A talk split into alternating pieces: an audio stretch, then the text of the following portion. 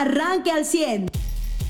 Pareciera que este puente pues eh, no fue sustituido, sino eh, desaparecido completamente. Es decir, no se cambió por otro tipo de celebración como ayer parecía en los gritos virtuales, ¿no? Donde eso se, sustituyó el concurrir a las plazas, sino que ahora pues desapareció este puente al menos en las calles. No hay un desfile, como ya le habíamos avisado en este espacio, en el que me acompañan Carlos Aguilar y Mariano de Velasco, que en un momento se incorporan.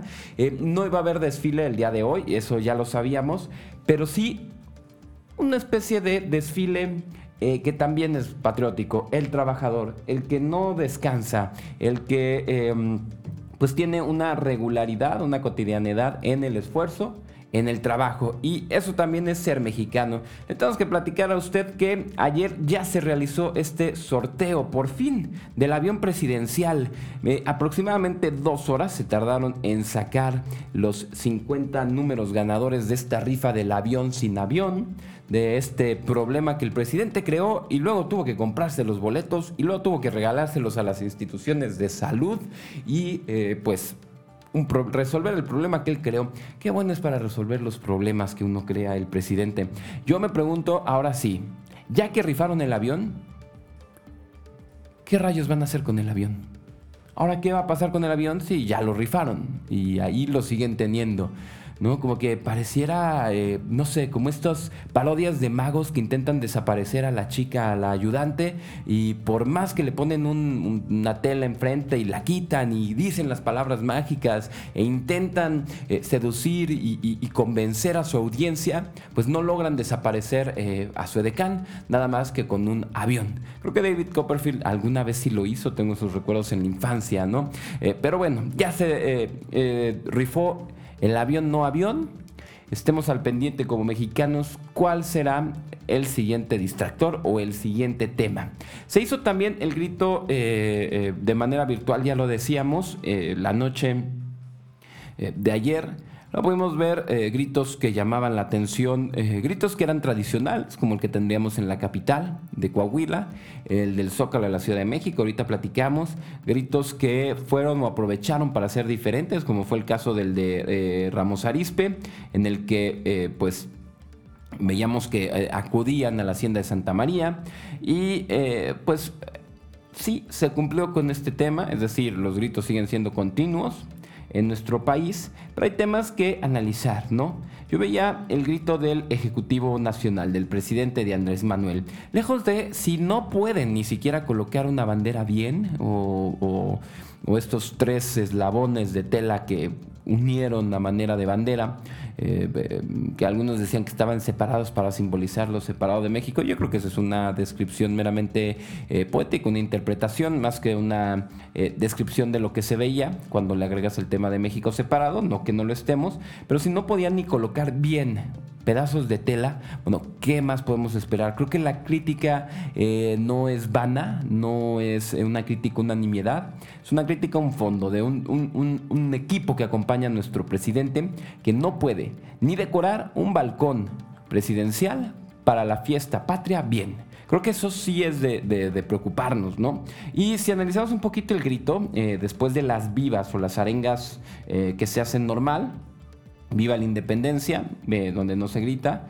Eh, viva Miguel Hidalgo y Costilla, donde ya se empieza a responder eh, pues estos vivas. José María Morelos, los héroes nacionales, José Fortís, Ignacio Allende, Leona Vicario.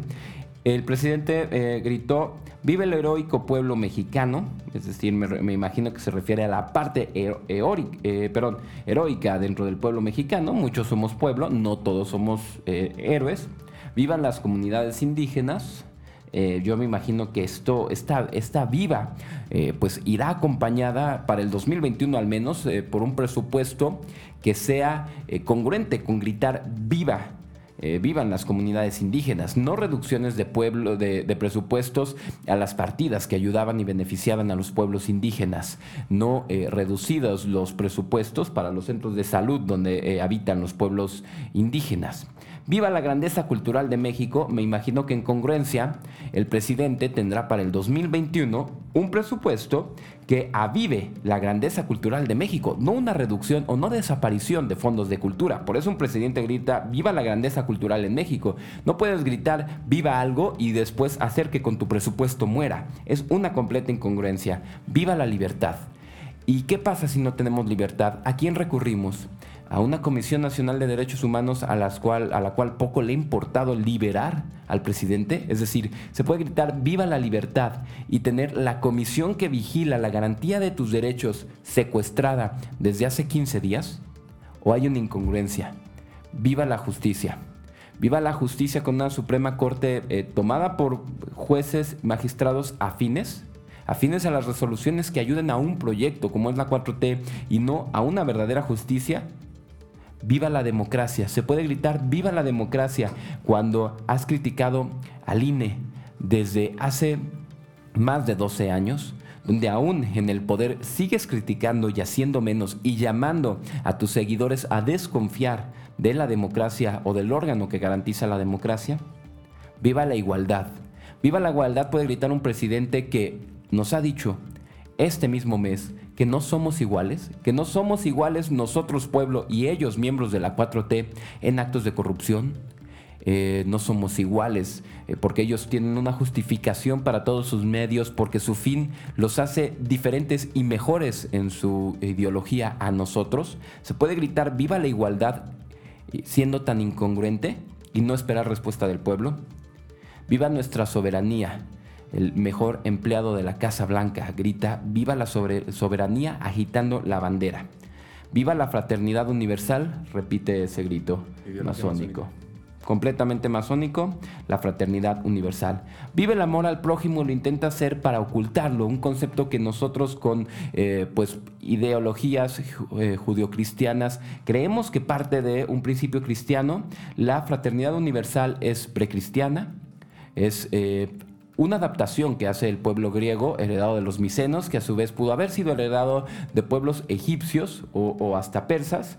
El, llamar al prójimo o el amar al prójimo, la relación con el prójimo, viene de una cuestión de negocios que es eh, siglos anterior a Cristo. No es que compense su arenga masónica con un llamado a, algo cristiano, no lo es. Y aún así, si fuera así, sería otra completa incongruencia por un principio de no contradicción.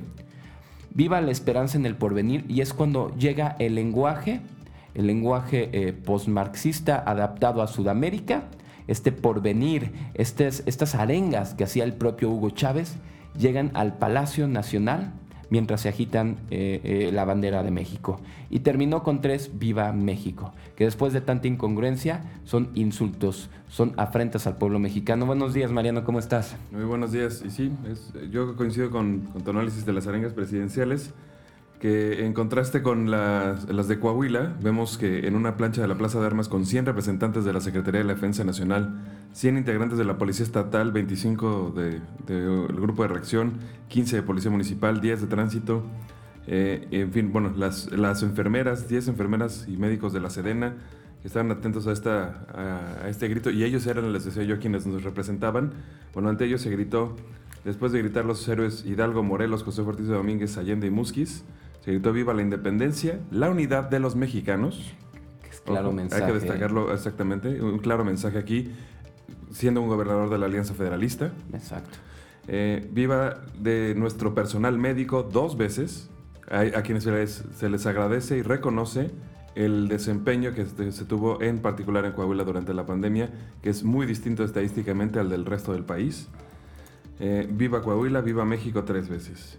Creo que un contraste completamente diferente entre lo centralizado, lo focalizado, sin divagar en ideas ni ideologías, ni, socialistas ni masónicas. Nada más lo que tiene que ser en un evento como tal. Y no por otra razón, sino porque simplemente es lo que se tiene que hacer para gobernar a todo un pueblo, a todo un, eh, o sea, todo un grupo de personas diversas que tienes en un estado o en una nación. Entonces, sí, la verdad, lo del presidente, híjole. Este, el de la esperanza en el porvenir es el nuevo, digamos, ¿no? El de, el de, este, el de este grito. el de la fraternidad lo, repitió, lo repite y otros los repite, pero este, el de la esperanza en el porvenir es, es nuevo. Y también te da pues esa, precisamente esa, eh, esa línea de hacia dónde va el presidente. Ayer el propio diputado local Marcelo Torres Cofiño decía, es que yo, dice, parece que estoy dale y dale contra AMLO, pero de verdad no puedo permitir que se pase la venezualización, así le decía, de México, sin ponerme en contra, o sea, sin hacer algo. Que cuando la historia nos diga así de, oigan, y cuando era claro que AMLO hasta gritaba, viva la esperanza en el porvenir, que es un mensaje socialista, este, que viene desde el marxismo, ¿por qué no se dieron cuenta de que iba a ser lo mismo que están haciendo todos los gobiernos del Foro de Sao Paulo? pues, algunos podremos decir, sí, sí nos dimos cuenta y lo dijimos muchas veces. Otros pueden decir, no, es que están ardidos porque les quitaron sus privilegios priistas y del PRIAN y por eso están diciendo esas cosas, pero no es cierto. ¿De verdad eso va a pasar? Sí, sí, sí. O sea, esta esperanza en el porvenir es una concepción marxista sí, claro, desde pero que todos quiso vamos a ir- filosofar con la historia. Exactamente, desde- pero todos vamos a ir para allá, ¿eh? O sea, se los digo. Nada más, unos vamos a ir creyendo, o sea, sabiendo que AMLO estaba haciendo esto, y otros van a ir creyendo que los que nos quejamos es porque nos quitaron un privilegio, de alguna forma, y que, o porque nos están investigando Pues, o revisando, sí, ¿no? Porque privilegios Bueno, nos están quitando ya todos. Y el que no se da cuenta es porque bueno, los está Pero, otorgando. o sea, e- ellos imaginan que te están gritando. Sí. Hace cuenta que a ti te llegaba así, cheque del banco del PRIAN. Claro. Y que te llegaba a ti todo lo- y que ese ya desaparece. Eh, Te lo juro que es lo que se imaginan. Sí, sí, y que claro. todo lo que te motiva es la desaparición de ese cheque. A ver, dígame, suponiendo, usted que nos escucha, ¿ha estado en una, una empresa, compañía y que y después un día lo corren? Y dígame, ¿se dedica usted su vida a hablar mal de la compañía? ¿O va y busca otro trabajo y sigue con la vida? Sí. Suponiendo que eso pasara, suponiendo que así fuera, suponiendo que hubiera un- una- unas, este, unos privilegios del PRIAN que hubieran desaparecido, na- la gente no se dedicaría con eso a atacar. O sea, al, al revés, pues diría, ¿saben que ya no, ya no hay nada del PRIAN? Se acabó mi apoyo al PRIAN, Ujú.